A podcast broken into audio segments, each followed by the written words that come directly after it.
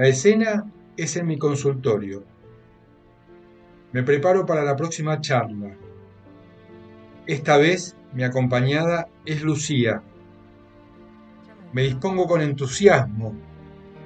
Lucía me transmite vida, ganas, un corazón inquieto. En el último tiempo ha podido darse cuenta del límite que le imponían ciertos mandatos.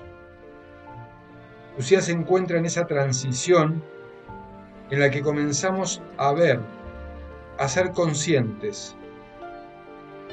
En ese momento, cuando dejamos de negar o de mentirnos.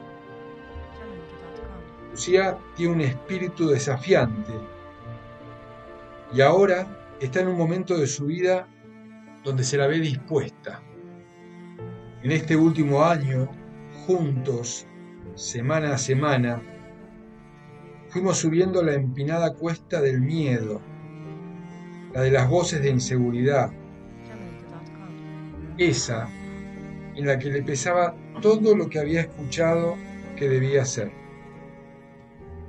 Tiempo atrás, en algunas oportunidades, se reprimía lo que quería y en otras se volvía compulsiva con lo que le hacía mal.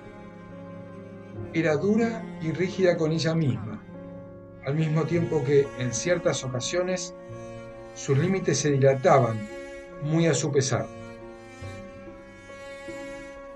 Conociendo su historia, era muy sencillo centrarnos en la responsabilidad de sus padres y de su entorno, en el daño que le habían causado con su rígida estructura.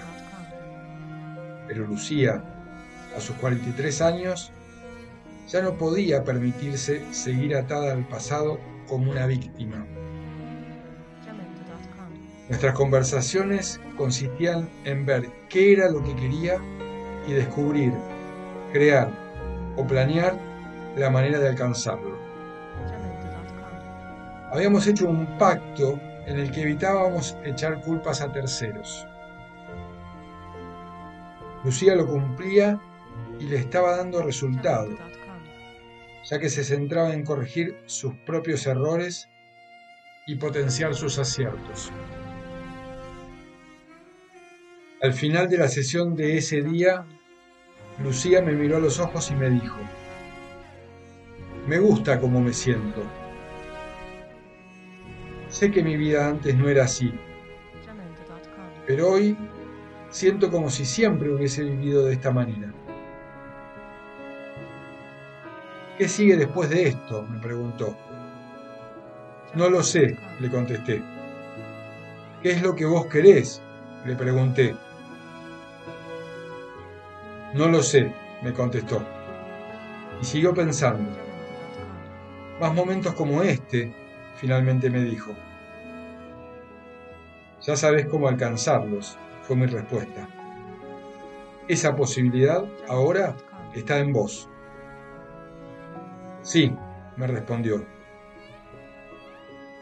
Y luego de una pausa, respiró profundo y miró al cielo como si se estuviera mirando a sí misma por dentro. Y me dijo, ahora sé. Y nos despedimos hasta el próximo encuentro. Les dejo un abrazo.